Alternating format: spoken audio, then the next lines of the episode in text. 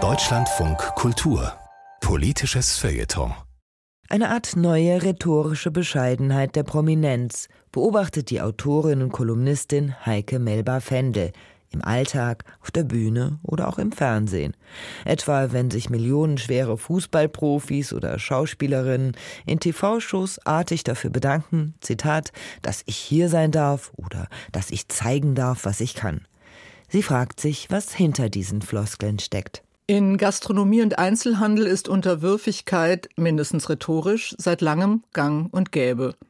Was darf es sein, fragen oftmals schlecht bezahlte Servicekräfte und wir freuen uns, Sie bald wieder als Gast begrüßen zu dürfen, ist auf Quittungen und an Ausgängen zu lesen.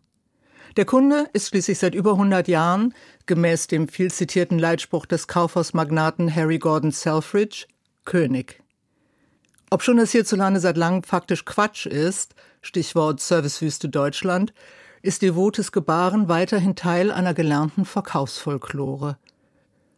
Dieses Gebaren ist allerdings inzwischen auch in jene Sphären geschwappt, die die längste Zeit von Hybris und Herablassung geprägt waren.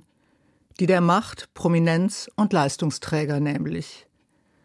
Hochbezahlte Moderatorinnen freuen sich permanent, ihr Publikum begrüßen und diese oder jene Persönlichkeit vorstellen zu dürfen.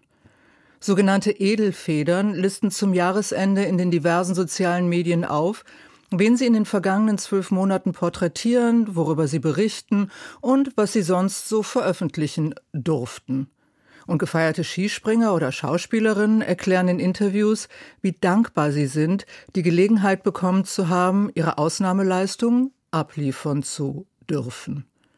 Das ist natürlich genauso simuliert wie das der Kunde ist König gebaren der prekär Beschäftigten. Am Ende machen beide Fraktionen mal schlecht, mal recht einfach ihren Job, für den die einen eher schlecht, die anderen ziemlich gut bezahlt werden. Mit dürfen hat das also erstmal nichts zu tun, sondern die einen müssen, die anderen wollen es.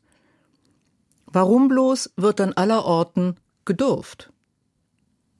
Vielleicht handelt es sich um eine bloße Höflichkeitsfloskel, eine freundliche Geste an Kundschaft, Publikum und Wählerin, so harmlos wie austauschbar.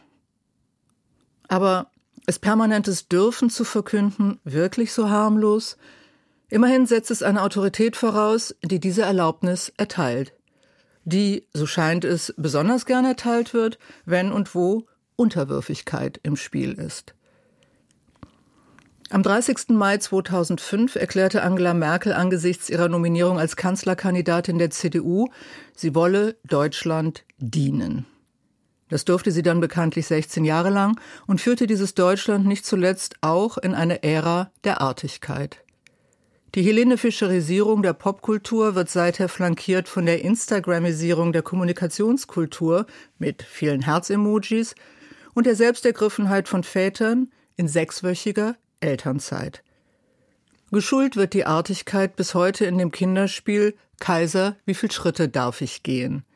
Ein willkürlich benanntes Kaiserkind erlaubt den Mitspielerinnen eine ebenso willkürliche Anzahl an Schritten, die je nach Gusto des Kaisers gehüpft, gestarkst oder gesprungen werden müssen.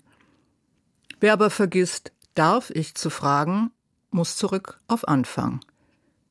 Bleibt die Frage, wer sind die Kaiser all jener, die der Welt ihre Freude und Dankbarkeit darüber verkünden, dass sie schreiben und spielen, regieren und reüssieren dürfen? Sind es tatsächlich deren Verlage und Produzenten, das Wahlvolk und das sogenannte breite Publikum? Wohl eher nicht. Die Kaiser dieser öffentlich agierenden Person sind schlicht sie selbst. Hinter ihrer ostentativ zur Schau gestellten Bescheidenheit lauert die gute alte Arroganz der Macht. Wer sie erhalten will, verneigt sich gerne tief. Vor der eigenen Bedeutung und der all jener, die diese Bedeutung aufrechterhalten. Das waren Überlegungen von Heike Melba-Fendel im politischen Feuilleton von Deutschlandfunk Kultur.